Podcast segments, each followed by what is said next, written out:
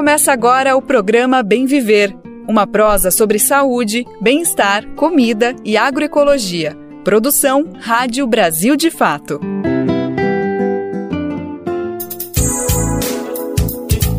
Segunda-feira, 16 de janeiro de 2023. Vamos nessa para mais uma edição do nosso programa Bem Viver, produzido pelo Brasil de Fato. Vem com a gente, vamos prosear sobre muitos assuntos importantes que vão nos ajudar a entender o que está acontecendo no nosso país, no nosso planeta, nas nossas cidades. Vem comigo então, eu sou a Nara Lacerda, fico com você pela próxima uma hora e o programa de hoje está só começando. Uma semana após os ataques antidemocráticos, a gente ainda tenta entender o que permitiu a invasão às sedes dos três poderes em Brasília. Quais foram os erros cometidos pelas forças de segurança? Esse é o assunto da nossa entrevista de hoje. Recordista na liberação de agrotóxicos, Bolsonaro era freguês de um mercadinho gourmet de alimentos orgânicos em Brasília. O ex-presidente usou o cartão corporativo para compras no estabelecimento 158 vezes. E hoje aqui no programa a gente vai conhecer a festa do Murici e do Batiputá, que celebra tradições do povo indígena Tremembé no Ceará. Vem prosear com a gente de segunda a sexta-feira. O Bem Viver vai ao ar a partir das 11 da manhã na nossa rádio web, no radiobrasildefato.com.br Nesse mesmo horário, a gente está na Rádio Brasil Atual, na Grande São Paulo, 98,9 FM, nossa parceiríssima. E tem outras parceiras do Bem Viver espalhadas Brasil afora. Mais de 100 rádios fazem parte de uma grande rede de comunicação popular que leva o nosso conteúdo para municípios de norte a sul. Para fazer parte dessa rede, vai lá no nosso site e clica em como ser uma rádio parceira. O Bem Viver também está disponível nas principais plataformas de podcast. E para mandar o seu recado aqui para a gente, nosso WhatsApp é 11 95691 6046 e o nosso e-mail é radio@brasildefato.com.br. Programa Bem Viver, sua edição diária sobre saúde, bem-estar, comida e agroecologia. Neste começo de programa, vamos entrar num debate extremamente complexo, mas fundamental para a gente entender de fato o que aconteceu no domingo 8 de janeiro em Brasília. Todo mundo que viu as cenas do ataque se perguntou como aquilo foi possível. Será que a segurança da democracia é tão frágil, capaz de permitir que um grupo de pessoas consiga invadir e quebrar tudo com tanta facilidade? Mesmo com as denúncias de que o ataque teria acontecido com conivência de autoridades do Distrito Federal, fica o questionamento se o governo do país não teria outra solução, algo que pudesse ter sido feito antes. Diante desse questionamento, o Brasil de fato foi conversar com um especialista, o professor da Universidade de Brasília, Juliano Cortinhas. Ele é coordenador do grupo de estudos e pesquisas em segurança internacional da UNB. Na opinião dele, é importante definir que o grande responsável por tudo é Jair Bolsonaro, que por quatro anos insuflou ataques desse tipo. Mas ele comenta que sim, tudo estava previsto e medidas poderiam ter sido tomadas pelo atual governo, a começar pela desmobilização dos acampamentos golpistas em frente aos quartéis generais do Exército pelo país. Vamos ouvir a partir de agora. Eu converso agora com o professor Juliano Cortinhas, ele que é professor de Relações Internacionais na UNB e coordenador geral do Grupo de Estudos e Pesquisas em Segurança Internacional, também da Universidade de Brasília. É, o professor Juliano, ele afirmou que a polícia do Distrito Federal ela agiu corretamente a partir do momento que ela foi acionada, mas ela, como pudemos perceber, não foi acionada no momento correto, demorou a ser acionada.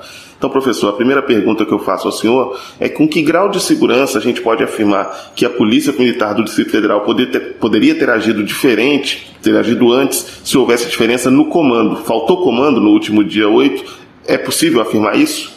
Com bastante certeza, sim, né? Porque a polícia tem muito mais homens do que estavam à disposição, né? Pelas imagens que foram divulgadas, havia pouquíssimos policiais esperando a manifestação. Eu acho que tem várias questões, assim, que são complicadas, né, nesse episódio. Eu não, não, eu não vejo que seja responsabilidade de um agente político só. Então, até agora, o que a gente teve em termos de agente político é a intervenção federal, né, na questão da segurança. Depois, o Alexandre de Moraes afasta né, o Ibanês, o, o Torres é exonerado, enfim, tudo que a gente já sabe está recaindo muito no GDF, né? Ou, ou, seja, aparentemente se associou de início a falha à polícia militar, que é competência do GDF. Sim. Mas não foi só a Polícia Federal que, desculpa, a Polícia Militar que errou. Eu, esse é o ponto central ali do fio. Há uma, uma série de erros sucessivos e aí, assim, eu não estou nem atribuindo responsabilidade ainda, porque para mim a responsabilidade maior é do presidente Bolsonaro, do ex-presidente, que fomentou durante quatro anos esse tipo de dinâmica, esse tipo de, de, de lógica na, na, mente das pessoas. Enquanto ele fomentou esse radicalismo de forma muito direta, enfim, várias vezes, né, se manifestando no, no sentido de que as pessoas tinham que dar a vida pela, pela sua liberdade, coisa e tal, ele fanatiza né, um grupo muito importante de, de, de eleitores e numeroso. Então eu acho que a responsabilidade principal é dele. Agora, mesmo diante da ameaça, era possível ter contido. Prédios federais, eles são um território praticamente sagrado, não, não se pode invadir. E é importante que as forças do Estado é, impeçam isso, porque ali dentro há patrimônio público, ali dentro há segredos de Estado, há documentações importantes e insubstituíveis, algumas delas. É, há uma série de bens públicos aos quais a população não pode ter acesso por meio da força. Então, ali é, é um território que a polícia tem que proteger com toda a sua capacidade, no caso do, do legislativo, no caso do executivo, cabine do IGP, e no caso do judiciário também, a, a forças policiais, enfim, né? Então, to, toda essa dinâmica que ocorreu é muito grave, é gravíssimo o episódio. Tá, estão saindo notícias dizendo que o BGP só teria armamento letal, é, mas mesmo o uso de armamento letal seria possível no caso de um episódio tão grave quanto esse. Eu vejo o que aconteceu nos Estados Unidos. Nos Estados Unidos foi usado armamento letal pela polícia para evitar o pior. Aqui no Brasil, a polícia constantemente usa armamento letal nas favelas, contra movimentos sociais. É muito comum essa, essa, utilização. Parece que, por alguma razão, e eu reputo isso a questões ideológicas, há um racismo também, já que a maioria dos apoiadores do Bolsonaro são brancos de elite, né, classe média, classe média alta, enfim. Então, por essas razões, me parece que há um certo cuidado excessivo se nós compararmos a outras operações da própria polícia no nosso país. E retomando a, questão do fio que o senhor colocou ali, né, que é, é até muito bem ilustrado com as fotografias e tal, como é que a gente consegue explicar para uma pessoa que, que não entende como deveria ser a atuação de uma força de segurança, como é feita a organização? Assim, né? Por exemplo, a gente tinha diferentes corporações ali representadas. E aí suscita, por exemplo, lembro de um, de um detalhe específico que em dado momento os, as pessoas da polícia estavam enfileiradas e as do exército não estavam.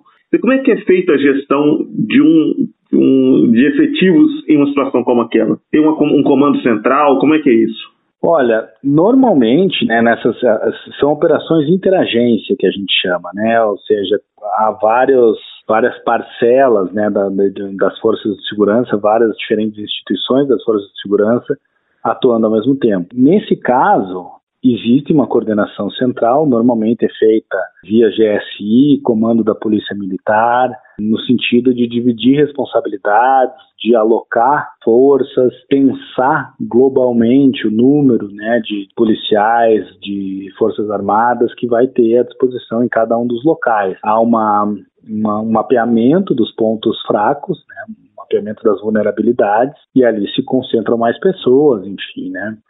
Então, há um planejamento conjunto normalmente, né. Isso não se observou. A polícia, quando chega tropa de choque, quando aumenta o, número de policiais, aí a polícia começa a agir né? E aí há a questão mais tático operacional, né? Que Bom, o fogo está alta comendo, né? A, a disputa está ocorrendo ali. O que que eu, como é que eu vou me posicionar? O que, que eu vou fazer? Essa, essa é outra questão, né? Uma questão que está para além desse planejamento de alocação de recursos, que, que é um planejamento mais estratégico, vamos dizer assim, né? Então ali o tático, né?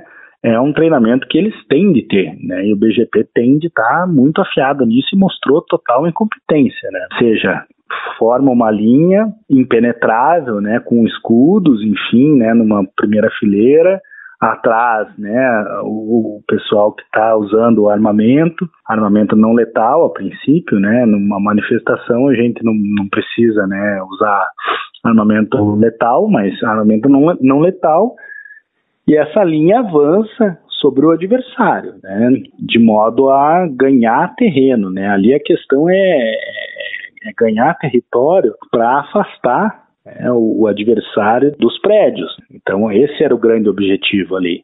E a partir desse momento, quando se chegar o adversário, fazer as prisões, daí, né? Aí começar a agir. Então, é, essa seria mais ou menos aquela dinâmica. Só que a, a, as polícias estão bem posicionadas nessa, nessas cenas e o exército parece que não está nem um pouco interessado né, em, em fazer o seu papel. Assim, eu desconfio que não seja por falta de capacidade técnica, né? Eu acho que foi muito mais é, uma falta de vontade mesmo, assim. E isso não parte da tropa, né? Isso normalmente vem do comando, porque o soldado, né, enfim, que está ali operacional, é, não vai ter uma postura jocosa, uma postura, enfim, né, desleixada, porque ele sabe que vai sofrer uma sanção severa. Agora, se o comandante falou para ele, ó, vai devagar, enfim, né, não precisa se preocupar muito, fica tranquilo, vai lá e faz a formação e fica por ali, aí ele não, ele vai cumprir a ordem, né.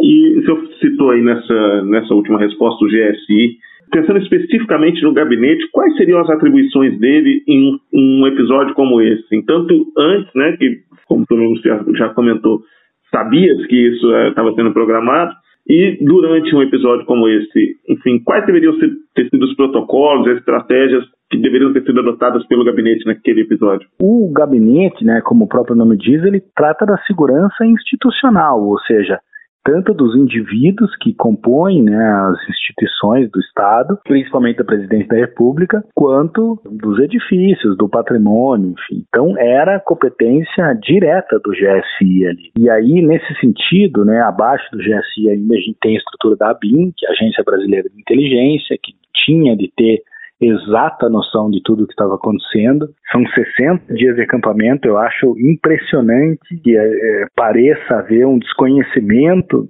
do, do, de tudo que vem sendo planejado ali, que o GSI deve ter infiltrado, eu espero que tenha infiltrado pessoas no acampamento, que esteja acompanhando, né, que tenha levantado as fichas de todos os organizadores durante esses 60 dias porque todas as vezes em que a gente efetuou prisões ou que descobriu, né, tentar possibilidades de atentado, como a bomba no aeroporto, pareceu ser muito mais fruto de coincidências, né? Ah, o dono do caminhão observou que o objeto estava ali, um objeto estranho, e chamou a polícia. Ou seja, não foi a polícia que levantou a informação de que haveria um, atentado próximo ao aeroporto, foi por por um, um, uma coincidência praticamente, né? Foi uma sorte que a gente evitou aquilo ali, que podia ter sido um atentado extremamente destrutivo e mortal. Né? Esse trabalho de levantamento de informações, o trabalho de inteligência, eu não vi, não percebi frutos dele nesse processo todo, né? A segunda questão é que o GSI também, a partir do momento que precisa agir, né, ou seja, que vê uma, um risco às instituições, que vê uma ameaça se constituindo,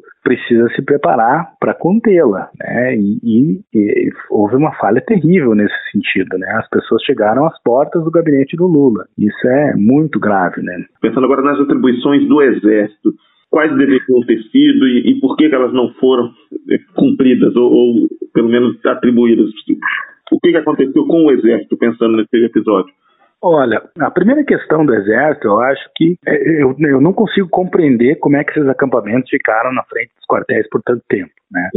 Não é uma área de entretenimento, enfim, né? não é uma, uma área de lazer, é uma área de segurança militar, o que significa que as pessoas não podem ficar paradas ali, né, por Se, se, se, alguém for na frente de um quartel ficar e, e, se sentar ali montar uma barraca, certamente será retirado. Certamente será retirado. O exército não tolera, não tolera normalmente esse tipo de manifestação. Não há razão dessas pessoas acamparem na frente de um quartel do exército, a não ser que elas estejam justamente se sentindo protegidas pela instituição militar. E esse foi o caso, claramente. Né? Então, o exército está comprometido ideologicamente como instituição, porque muitas pessoas apontam, ah, mas são alguns indivíduos dentro do exército. Eu não, não corroboro com essa hipótese. Para mim, a instituição está comprometida com o bolsonarismo. É, é, colocou mais de 6 mil servidores em cargos públicos durante, durante o governo. Em nenhum momento o exército se afasta da gestão Bolsonaro, mesmo nos momentos em que ela cometeu os erros mais graves, o Exército continuou abraçado ao Bolsonaro até o fim do seu mandato, inclusive corroborando tentativas de construir né, o processo eleitoral, inclusive fazendo né, é, um trabalho extremamente prejudicial à nossa democracia durante o processo eleitoral, cheio de notas dúbias, né, de um processo em que generais se manifestaram constantemente da reserva e da ativa como generais, o que não pode. Né? Um general da reserva não pode se posicionar politicamente usando o posto de general. Então, o Exército cometeu uma série de ilegalidades ao longo de toda a gestão Bolsonaro. E isso vem se construindo até a questão dos acampamentos. Né? É incompreensível que eles não tenham sido retirados dali. Dito isso, a partir do momento em que o Lula toma posse, também é incompreensível ele não ter dado uma ordem de retirada, porque o presidente é o comandante em chefe das Forças Armadas. O Lula não tem que reclamar das Forças Armadas, o Lula tem que ordenar que as Forças Armadas ajam. E se não agirem, tem de exonerar o comando. Né? Porque aí é uma insubordinação clara, é o descumprimento de ordem direta, é insubordinação exoneração. Sim, há casos aqui na América do Sul, né, de presidentes que assumiram recentemente o Petro na Colômbia, por exemplo, assume e demite uma série, dezenas de generais. Né? Por quê? Porque ele entendia que as forças armadas do seu país estavam ideologicamente comprometidas e essas forças têm que ser despolitizadas. E, e entendeu que a única forma de despolitizar era exonerar uma série de pessoas. Nós estamos adotando uma postura de apaziguamento, né? E eu acho que essa postura não vai nos levar a um bom resultado. Eu acho que nós temos que enfrentar os problemas é, de frente. E claramente é, há um problema criado, não foi o atual governo que criou, mas cabe ao atual governo resolver. Então eu acho que é preciso agir com firmeza nessa questão militar, que é uma questão que põe a nossa democracia em risco. Né? A, questão mais grave de todas ainda me parece a, a, a, postura do exército depois da invasão, né? quando eles impedem a polícia, inclusive com o uso de blindados, de entrar no acampamento. Aquilo ali, para mim, me pareceu muito grave, né? porque já há denúncias de que pessoas foram retiradas do acampamento durante a noite. Né? Eu, eu acho isso muito grave, né? porque alguns dos organizadores, alguns dos parentes de militares que estavam circulando no acampamento, provavelmente, enfim, vão deixar vão sair ilesos né, dessa, dessa situação toda porque o exército as protegeu. Então, de novo, eu vejo um comprometimento institucional das Forças Armadas e principalmente do Exército nessa questão. Não acho que sejam só alguns generais que apoiam Bolsonaro. Acho que a instituição está comprometida e isso é muito sério. Eu agradeço ao professor Juliano Cortinhas, professor de Relações Internacionais da UNB e coordenador geral do Grupo de Estudos e Pesquisas em Segurança Internacional da Universidade. E a gente o convida para, quem sabe, participar conosco de uma próxima oportunidade, numa próxima entrevista. Do Rio de Janeiro, da Rádio Brasil de Fato, Felipe Mendes. Muito obrigada ao professor Juliano e ao nosso repórter Felipe que trouxe material aqui para o Bem Viver. Na semana passada, a Advocacia Geral da União protocolou uma ação contra 59 possíveis financiadores dos atos antidemocráticos e tem alguns fatos que chamam a atenção. Um deles é que 19 pessoas dessa lista receberam mais de 100 mil reais em auxílio emergencial as mesmas pessoas que podem ter colocado dinheiro para custear as ações dos apoiadores de Jair Bolsonaro. O Brasil, de fato, conseguiu essa informação a partir de um levantamento feito com base em consultas ao portal da transparência. É importante lembrar que o programa foi criado para socorrer trabalhadores durante a pandemia, mas diante de falhas na gestão, muita gente recebeu o benefício de maneira irregular. Vamos saber mais. A reportagem é de Murilo Pajola e a locução é de Mariana Lemos. Dos 59 suspeitos de financiar os ataques a sédios dos três poderes em Brasília, 19 receberam juntos 101 mil reais em auxílio emergencial durante a pandemia de Covid-19. Os números são de um levantamento feito pelo Brasil de Fato, com base em consultas ao portal da transparência. As 52 pessoas e 7 empresas tiveram 6,5 milhões de reais em bens bloqueados pela Justiça Federal a pedido da AGU, a Advocacia Geral da União. Os nomes estão em uma ação protocolada ontem, dia 12, pela AGU. Foram bloqueados imóveis, veículos e dinheiro pertencentes a pessoas ou empresas que contrataram ônibus apreendidos transportando a multidão golpista até o local. Cada um dos suspeitos recebeu entre 600 e 11 mil e 25 reais de auxílio emergencial em até 16 parcelas. Três deles tiveram os pagamentos cancelados ou suspensos logo após receberem as primeiras parcelas. A medida é aplicada quando o beneficiário não cumpre os requisitos ou em casos de recebimento indevido. Apenas um beneficiário do auxílio emergencial na lista da AGU tinha o cadastro único ativo. Os 18 restantes se cadastraram diretamente pelo aplicativo disponibilizado pelo governo federal. O auxílio emergencial foi criado durante a pandemia para socorrer trabalhadores informais em dificuldade financeira durante o pico da pandemia de Covid-19. A distribuição do benefício, que durou entre 2020 e 2021, foi marcada por fraudes e incompetência na gestão. Uma auditoria da Controladoria Geral da União, a CGU, descobriu que o auxílio foi pago a pessoas mortas, menores de idade e trabalhadores de carteira assinada, mas também a membros das Forças Armadas, grandes empresários e políticos milionários. Segundo a CGU, mais de 5 milhões de pessoas receberam as parcelas de maneira irregular, o equivalente a 7,7% do total. Por outro lado, quase 30 milhões de pessoas pobres ficaram sem o benefício, conforme cálculo da Rede Brasileira de Renda Básica. Da Rádio Brasil de Fato, com reportagem de Murilo Pajola, no Amazonas, locução Mariana Lemos.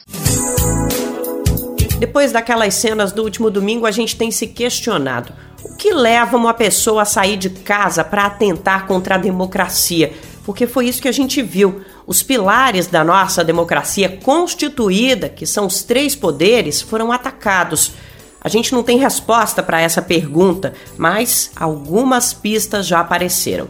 Segundo o psicanalista Christian Dunker, professor da Universidade de São Paulo, a expansão da democracia, historicamente, é um fator que desperta a agressividade. A parcela que adota esse comportamento é aquela que vê na promoção da igualdade uma ameaça a privilégios e identidades.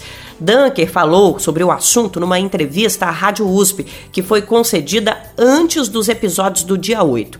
Além dele, o filósofo e professor de ética Renato Janine Ribeiro também traz uma avaliação sobre o tema e aponta a educação como um caminho para se combater a violência estrutural. Vamos conferir agora. A reportagem é de Sandra Capomatto. Em algum momento, você já chegou a se questionar sobre o que está acontecendo com o ser humano? Cada vez mais observamos cenas que chocam, constrangem, nos deixam sem palavras. Intolerância, ódio, raiva, grosseria, estupidez. Nunca antes tivemos que conviver com pessoas à flor da pele, da forma como isso tem ocorrido nos últimos tempos. É o negro que sofre discriminação no prédio onde mora por parte de um morador, ou a doméstica que é agredida enquanto lava a calçada com uma mangueira, ou ainda jovem que apanha dentro de uma academia. O psicanalista Dr. Christian Dunker, professor do Instituto de Psicologia da USP, entende que o aumento da igualdade da sociedade é o que causa essas reações. Esses atos são o progresso da democracia. O aumento da igualdade, a diminuição das diferenças sociais, a expansão da democracia, ela historicamente sempre trouxe consigo uma certa agressivização das relações. porque as pessoas tendem a perceber um estado de maior equidade como um estado que ameaça suas identidades, seus privilégios, suas posições, suas condições e sua própria história. Houve um empobrecimento da alma que fez com que a agressividade se transformasse em violência, deixando as pessoas mais intoleráveis. No entanto, na situação brasileira, essa agressivização ela foi canalizada, ela foi cooptada ela se eh, organizou como uma espécie de luta de extermínio contra aquele que estaria sendo assim a causa do mal-estar, a causa eh, da insegurança de identidade, a causa do empobrecimento das pessoas. E isso produz uma espécie de curto-circuito que faz com que a agressividade se transforme em outra coisa diferente, que chama-se violência. A agressividade interpessoal, quando ela evolui para violência, ela é, infringe o pacto, né? ela refaz o pacto. Ela diz agora, de agora em diante, o pacto vai ser outro e vai ser imposto pela força. O aumento da violência está cada vez mais presente no cotidiano das pessoas é a violência social e muitas vezes a violência estrutural. Pessoas que pregam ódio a desconhecidos, tornando esse um método cotidiano e o pior de tudo, parecendo ser natural. O filósofo e professor de ética Renato Janine Ribeiro, da Faculdade de Filosofia, Letras e Ciências Humanas da USP, avalia que é um fim de contenção, sem limites. É como se as pessoas tivessem se sentido autorizadas a fazer o que quisessem como se nenhuma contenção mais das que regram o convívio social estivesse valendo. Isso começa com as palavras, pessoas podem ofender, podem xingar, podem perder totalmente o controle, podem invadir uma igreja, uma catedral até, com um caneco de cerveja, enquanto xingam outras pessoas, levando também uh, sinais de propaganda política, elas podem fazer isso, elas sentem autorizadas a fazer isso. Professor Janine também concorda que a desigualdade social está relacionada com a violência. Mas foi reduzida a, a desigualdade social e, com isso, nós passamos a ter uma demanda das pessoas que ainda estão no baixo da pirâmide para subirem, uma demanda muito justa. Elas querem ser iguais. E à medida que elas querem ser iguais, há uma resistência de pessoas que se beneficiam da desigualdade, que no Brasil é um processo histórico, vem de longe, e que então uh, começam a, a se incomodar com isso, ofender por isso. O psicanalista Dr. Christian Dunker avalia que a questão da violência chegou a um grau tão avançado que o sofrimento do outro não causa mais a compaixão. Ou seja, se deseja a morte como merecimento de seus atos. A violência aplicada no último estágio da destruição. Durante um determinado tempo, a gente chega num outro estado, que é o estado da destrutividade. Né? E aí não, não, não estamos falando só em violência, mas estamos falando em indiferença para com a, a morte do outro, com a perda do outro, com o sofrimento do outro, porque esse sofrimento passa a ser assim, a ser sentido cruelmente como uma espécie de merecimento pelo que o outro fez ou pelo que o outro é. Nesse último estágio, né, o estágio destrutivo, em que a violência ela, ela já não é mais instrumental, ela não é jamais para manter privilégios, mas ela é para simplesmente né, executar o gosto de exterminar o outro. A violência estrutural não é um método, não é uma forma de vida. Trata-se de desrespeito às diferenças, preconceito. Dr. Dunker alerta que ela vem crescendo no Brasil desde 2013 ela tem aumentado no país desde 2013 de forma perceptível, né? E isso tem que ver com a agressivização das relações sociais, que de certa forma é um efeito negativo de uma situação positiva anterior. Quer dizer, uma situação que você reduz a desigualdade ou você aumenta muito a desigualdade, ela vai é, se desdobrar em aumento de tensão social, em aumento de conflito quando a pessoa não sabe como, como mudar, como se transformar, como transformar o mundo, ela bate em quem está mais próximo, né? Então, e, e em quem está mais vulnerável. O professor de ética da USP diz que a violência estrutural e seus preconceitos devem ser combatidos através da educação, nas escolas, explicando a igualdade desde a creche, para que a igualdade seja essencial para todos. É preciso uh, educação, e não apenas educação formal nas escolas, mas educação política. É preciso as pessoas entenderem uh, que a igualdade é essencial. Eu penso que desde a creche as crianças deve, devem ser ensinadas a entender e respeitar a igualdade. Então, preconceito, preconceito de raça, preconceito de região, preconceito de um Estado contra outro, preconceito contra mulheres, contra todos vulneráveis, contra todos historicamente perseguidos, isso é inaceitável. Não deve haver isso. Deve haver, sim, ah, uma preocupação em dizer todos têm iguais direitos. Ouvimos o psicanalista Dr. Christian Dunker, do Instituto de Psicologia da USP, e o filósofo e professor de ética Renato Janine Ribeiro, da Faculdade de Filosofia, Letras e Ciências Humanas da USP, falando sobre o aumento de casos de violência social e estrutural no Brasil. Sandra Capomatto, Rádio USP São Paulo. Na semana passada, o presidente Lula sancionou uma lei importante para combater a discriminação racial no país. A injúria passou a ser tipificada como crime de racismo. Com isso, a pena, que antes poderia ser de no máximo três anos de reclusão, pode agora chegar a cinco anos. Com a equiparação, o crime também passa a ser imprescritível. Isso significa que o Estado não tem mais um tempo limitado para punir a pessoa que cometeu esse crime. Vamos entender melhor os pontos da nova legislação que já está em vigor. A reportagem é de Cariane Costa, da Rádio Nacional. Já está em vigor a nova lei que equipara as penas do crime de injúria racial ao de racismo, que é inafiançável e imprescritível. Ao se tornar imprescritível, significa que o Estado não tem mais um tempo limitado para punir a pessoa que comete esse crime. Matheus Falivene, doutor em direito penal, explica que a nova lei aumenta a pena da injúria racial, que agora pode ser punida com reclusão de 2 a 5 anos e inclui também os casos de postagem em redes sociais ou na internet. Antes, a pena era de 1 a 3 anos. A pena será dobrada se o crime for cometido por duas ou mais pessoas. Também haverá aumento da pena se o crime de injúria racial for praticado em eventos esportivos ou culturais, ou para finalidade humorística, e se for cometido por funcionário público. O advogado Matheus Falivene explica a diferença entre injúria racial e racismo. A injúria racial ela é uma ofensa dirigida a alguém com a finalidade de ofender a dignidade ou o decoro dessa pessoa em razão de raça, cor, etnia ou procedência nacional. Ela é uma ofensa direta àquela pessoa. Já o racismo é um crime dirigido a um grupo indeterminado de pessoas.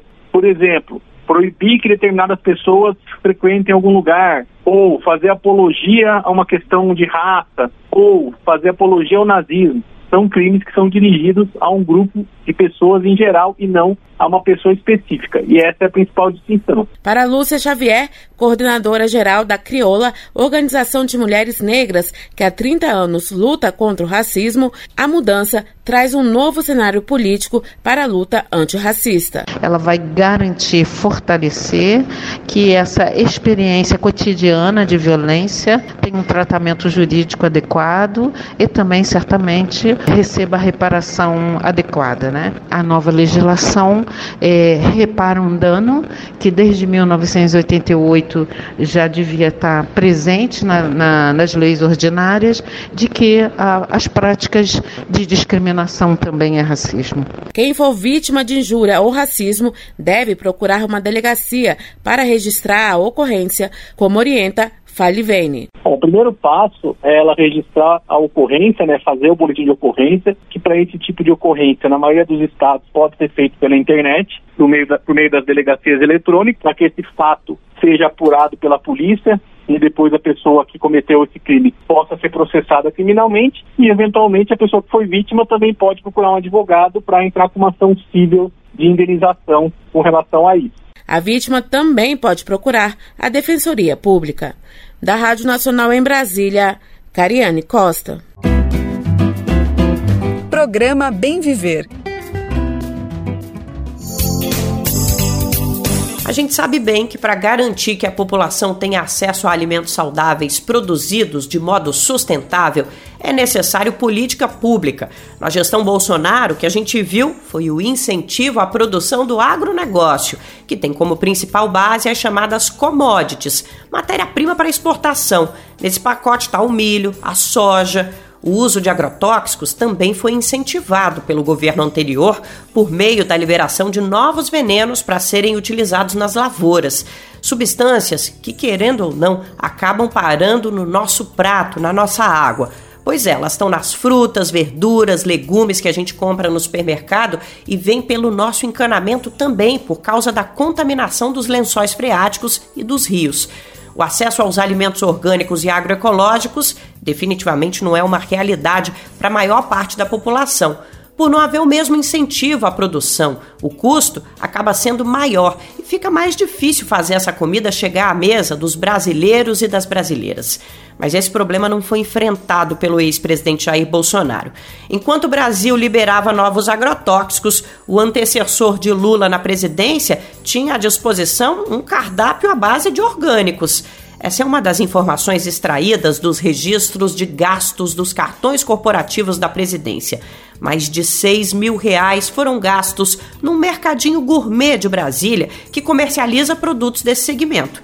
Quem traz as informações é o repórter Paulo Motorim. O governo Bolsonaro entrou para a história do país como que liberou, em média, mais de um agrotóxico por dia, considerando os três primeiros anos de mandato do ex-presidente. Vale lembrar que muitos desses venenos são altamente perigosos à saúde e ao meio ambiente e, por isso, estão proibidos em muitos países. Enquanto o executivo passava boiada com a liberação de agrotóxicos, o Palácio da Alvorada servia ao então presidente um cardápio com legumes, frutas e vegetais orgânicos. A informação consta na base de dados dos gastos do cartão corporativo de Bolsonaro, que estava em sigilo e foi divulgada pela gestão do presidente Lula. De acordo com os registros oficiais, os cartões de crédito da Presidência da República foram utilizados 158 vezes em CNPJs ligados ao Mercado Malunga, o estabelecimento é um comércio de Brasília que vende uma grande variedade de hortaliças, legumes e laticínios orgânicos produzidos de forma sustentável em uma fazenda. O valor total gasto com dinheiro público no Malunga foi de R$ 6.773,24. Os gastos dos cartões corporativos da presidência foram publicados pelo governo federal em 6 de janeiro. Apesar de consumir orgânicos no Palácio da Alvorada, Bolsonaro deu uma série de declarações favoráveis ao uso de pesticidas na plantação de alimentos. Em uma delas, em 2019, disse que se o país estivesse realmente envenenando seus produtos agrícolas, o resto do mundo não os compraria. Na época, os ministros da Agricultura, Tereza Cristine, e do Meio Ambiente, Ricardo Salles, também acumularam falas defendendo o uso de agrotóxicos. Como agora ex-presidente Jair Bolsonaro não tem assessoria de imprensa constituída, não foi possível entrar em contato para buscar um posicionamento sobre essa reportagem. O espaço, porém, segue aberto para manifestações. De Brasília, da Rádio Brasil de Fato, Paulo Motorim. Importante falar que não tem nenhum problema usar o cartão corporativo para fazer esse tipo de compra. O que a gente está colocando em discussão aqui é a contradição com relação à liberação de agrotóxicos para os alimentos da população em geral, enquanto o ex-presidente usufruía do privilégio de acessar uma comida saudável, sem veneno, que infelizmente ainda é mais cara no Brasil. Democratizar o acesso a alimentos saudáveis é uma das bandeiras de luta do MST, o Movimento dos Trabalhadores Rurais Sem Terra. Para isso, como nós dissemos, o governo precisa formular e implementar políticas públicas. Entre elas, está a desapropriação de terras para a reforma agrária. O incentivo à agricultura familiar também está nessa lista, assim como o fortalecimento do programa de alimentação escolar e outras medidas. Durante a campanha, diversas propostas foram apresentadas pelo MST ao então candidato Lula. O movimento declarou total apoio à candidatura e, inclusive, participou da coordenação da campanha. Agora, a expectativa do Sem Terra é de que haja avanços nessa pauta. A repórter do Brasil de Fato, Michele de Mello, conversou sobre a atuação do movimento no governo Lula com Alexandre Conceição, que integra a direção nacional do MST.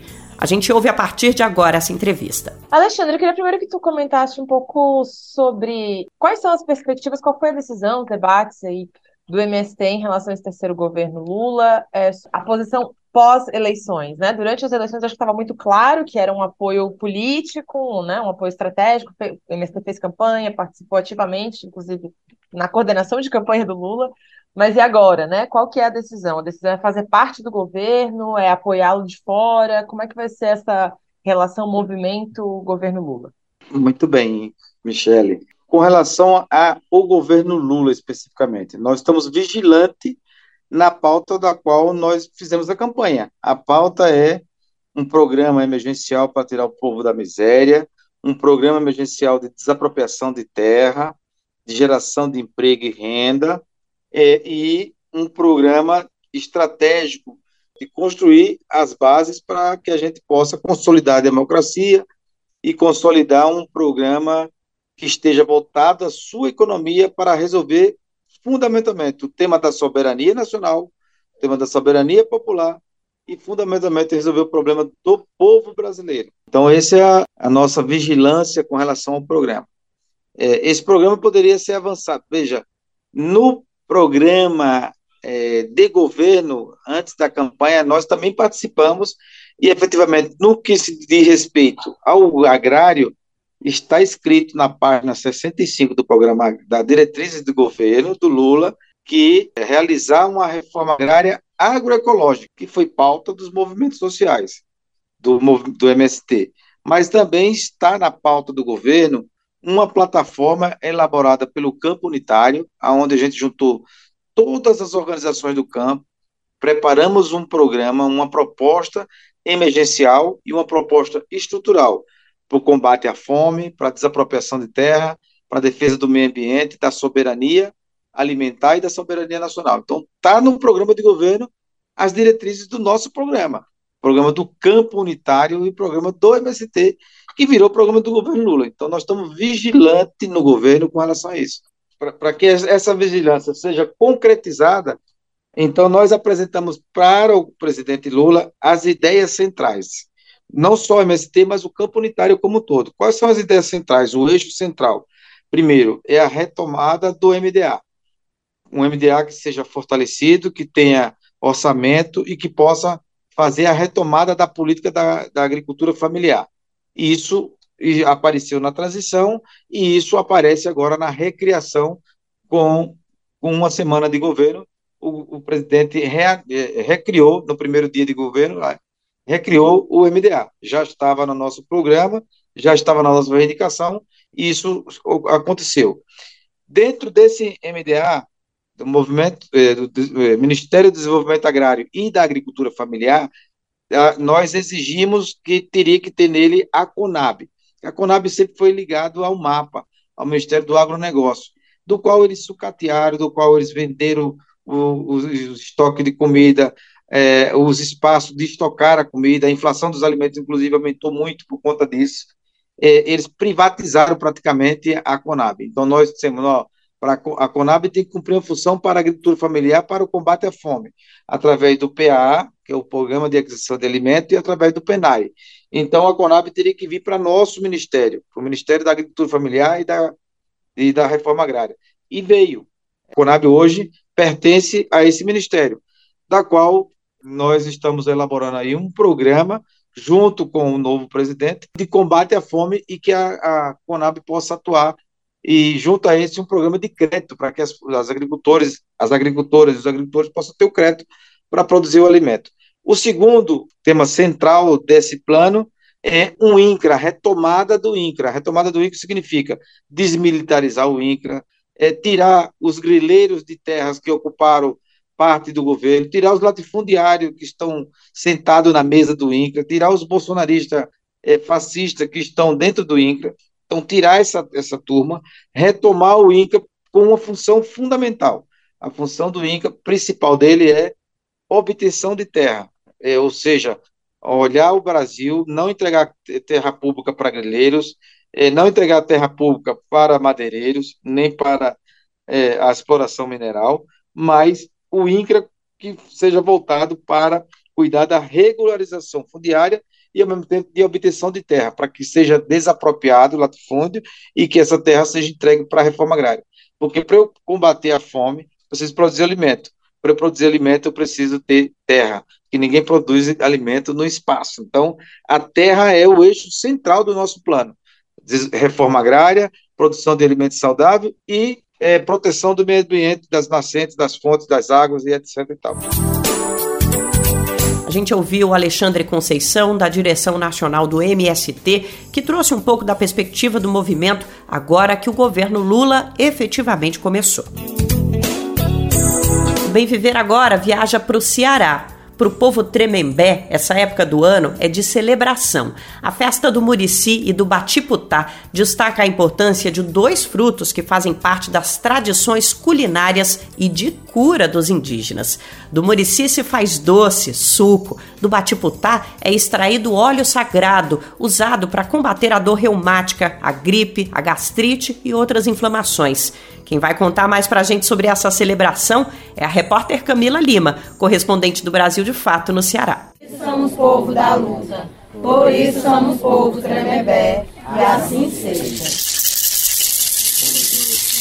Toda a primeira quinzena de janeiro é tempo de reunir as gerações e celebrar o ano que findou para o povo tremembé da Barra do Mundaú.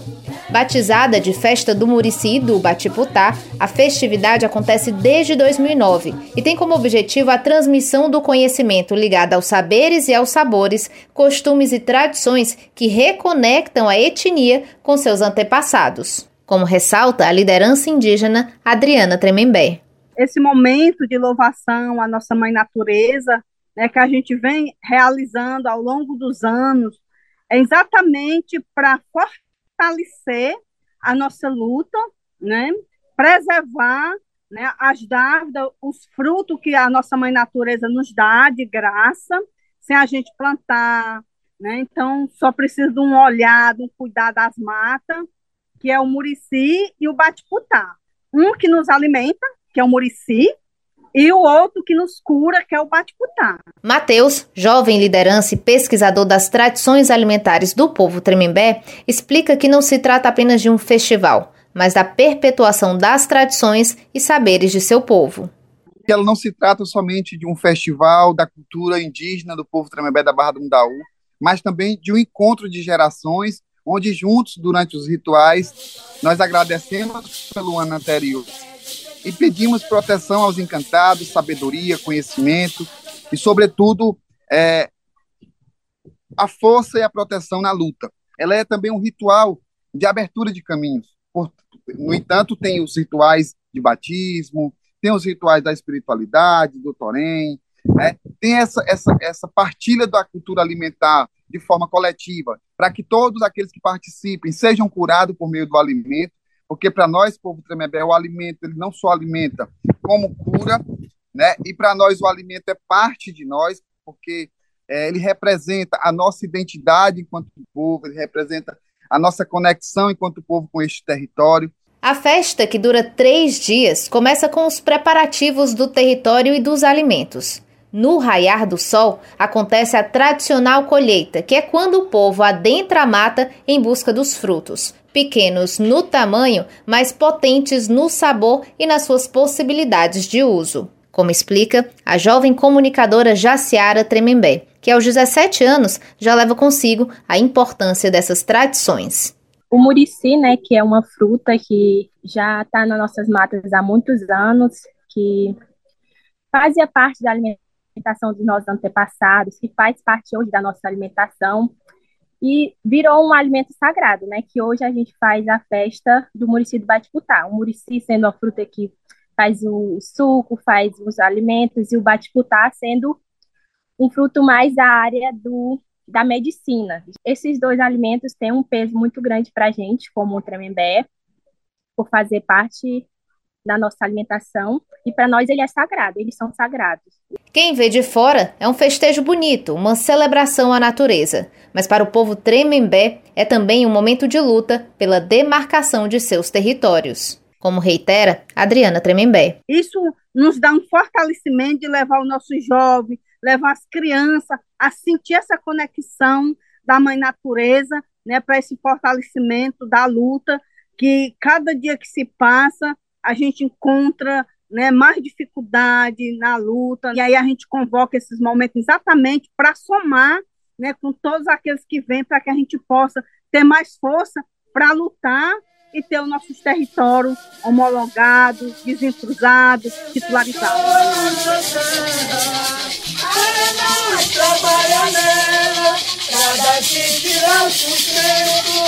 De Fortaleza para a Rádio Brasil de Fato, Camila Lima.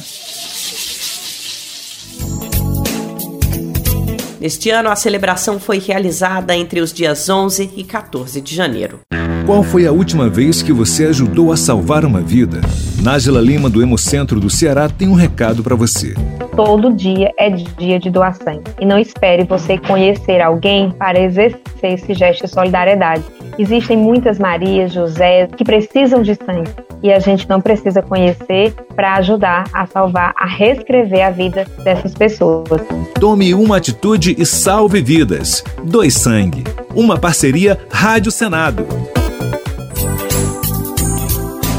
Vamos falar agora sobre a Covid-19. A OMS, Organização Mundial da Saúde, reduziu o tempo de recomendação para isolamento quando é constatada a infecção.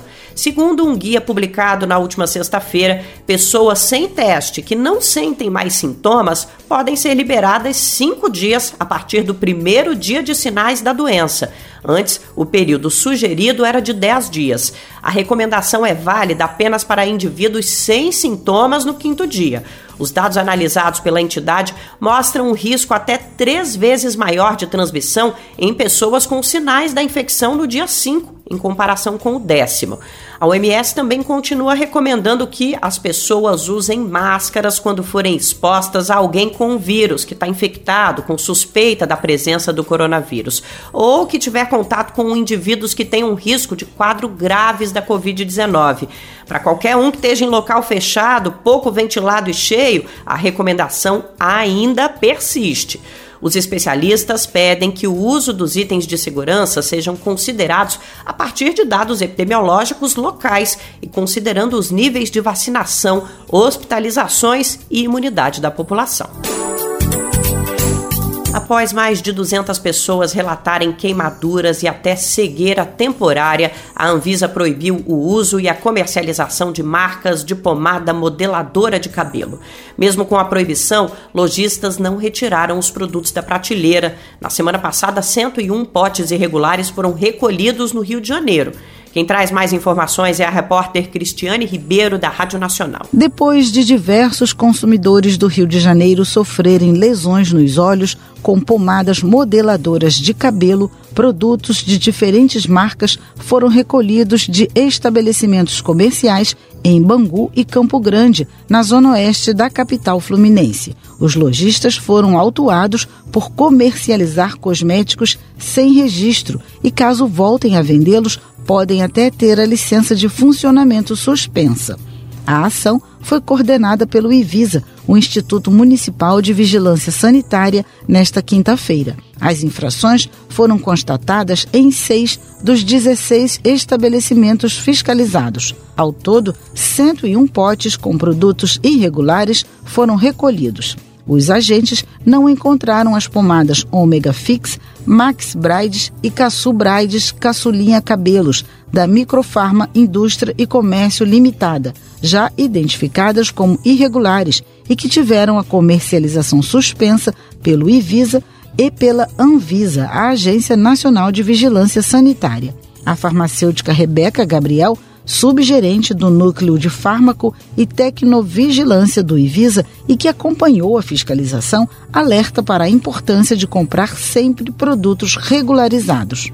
Os acontecimentos recentes com pomadas modeladoras capilares trouxeram preocupação ao consumidor e aos profissionais da área de embelezamento, que buscam segurança na aquisição de produtos e, para isso, alguns cuidados devem ser seguidos. Em caso de alergia, irritação, dor nos olhos, suspender imediatamente o uso do produto e procurar a unidade de saúde mais próxima. Dê preferência a comprar em estabelecimentos licenciados pela Prefeitura e que emitem nota fiscal. Para denúncias, os consumidores devem ligar para o número 1746.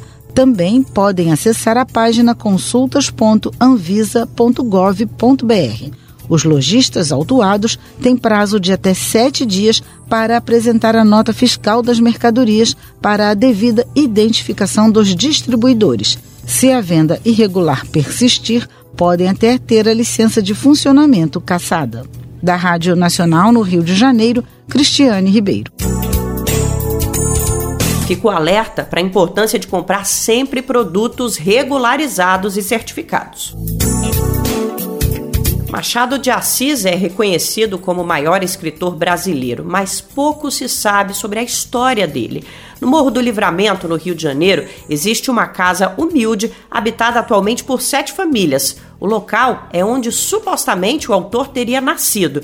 Só que a residência, que pode ter abrigado um dos nossos maiores nomes da literatura, se encontra sucateada e sem nenhuma ajuda do poder público. Vamos saber mais? A reportagem é de Jéssica Rodrigues, da redação do Brasil de Fato no Rio de Janeiro. De todas as coisas humanas, a única que tem o fim em si mesmo é a arte. O trecho da crônica A Semana de Machado de Assis, conhecido como o maior escritor brasileiro, é de se esperar que sua história e seu legado sejam bem cuidados, mas essa não é a realidade. No Morro do Livramento, na zona portuária do Rio de Janeiro, existe uma casa humilde onde supostamente o escritor nasceu e viveu os primeiros anos de sua vida. Abandonada pelo poder público, a casa encontra-se em situação precária. Atualmente, sete famílias moram no local e os próprios moradores estão pintando a casa. Foi o que descobriu o escritor Cláudio Soares, que atualmente está escrevendo a biografia de Machado de Assis e resolveu fazer uma visita à casa. Ao chegar lá, encontrou o local com muitas rachaduras, mato em volta e nenhuma identificação de que ali o escritor teria vivido. A importância cultural dessa casa é, é incomensurável. Aqui nós temos a a casa no Cosme Velho, onde Machado de Assis morreu, eh, não existe mais, né? virou um prédio, um condomínio de, de apartamentos. Essa casa aqui ainda existe. Então, assim, obviamente deveria ter uma, uma, um registro, né? Poderia ser um ponto turístico né, da cidade, visto que Machado de Assis é reconhecidamente o maior escritor brasileiro. Em sua visita à casa, Cláudia tirou uma foto das condições do local e publicou em suas redes sociais. O post chamou atenção e causou revolta em muitas pessoas. Além disso, ele criou um mapa digital que indica todas as residências em que Machado de Assis viveu. Para ele, é importante que a sociedade tenha conhecimento do escritor como um homem negro. Todos esses essas localizações ligadas a escritores negros, eu acho que a gente de alguma forma tem que registrar, tem que mostrar tem que divulgar.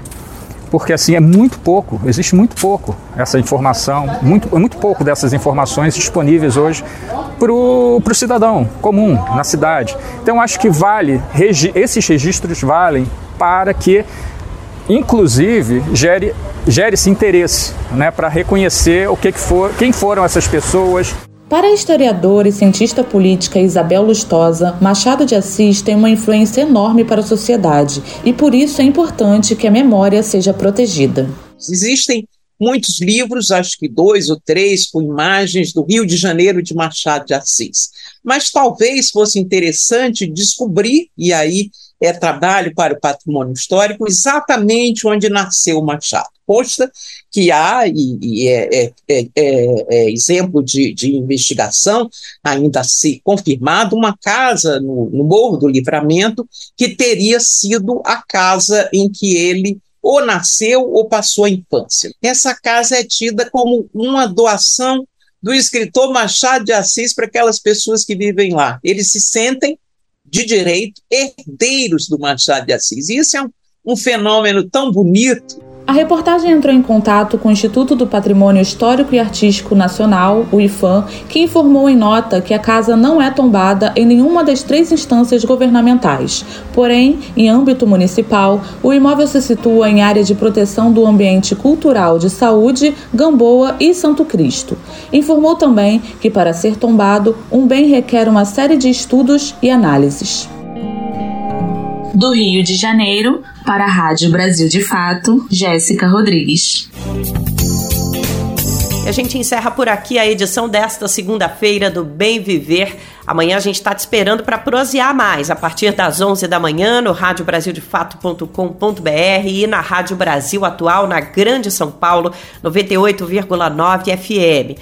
E aqui com a gente está também a nossa rede de emissoras parceiras. Para você saber quem está nessa lista, transmitindo Bem Viver de norte a sul do país, vai lá no nosso site e procura a matéria diária de divulgação do nosso programa. Não esquece que dá para conferir o Bem Viver também nas principais plataformas de podcast. Procura a gente no Spotify, no Google Podcasts, no Deezer e no iTunes. Este programa teve a apresentação de Nara Lacerda e roteiro de Geisa Marques, edição e produção de Lucas Weber, Daniel Lamir e Douglas Matos, trabalhos técnicos de André Paroche, Adilson Oliveira e Lua Gattinone, coordenação de Camila Salmásio, direção executiva Nina Fidelis e apoio da equipe de jornalismo do Brasil de Fato. Amanhã a gente volta para prosear mais com você. Vamos estar tá aqui te esperando, então não vai faltar. Até lá! Você ouviu o programa Bem Viver, uma prosa sobre saúde, bem-estar, comida e agroecologia. Produção Rádio Brasil de Fato.